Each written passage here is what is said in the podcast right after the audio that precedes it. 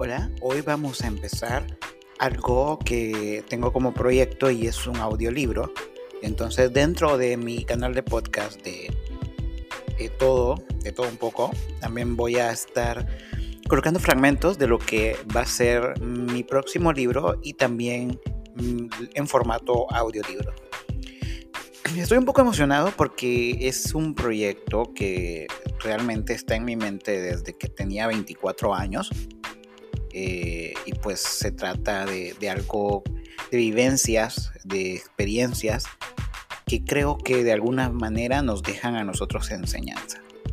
El tema es, el proceso no cambia la promesa y pues espero que les, les guste, que les pueda ayudar, les pueda servir.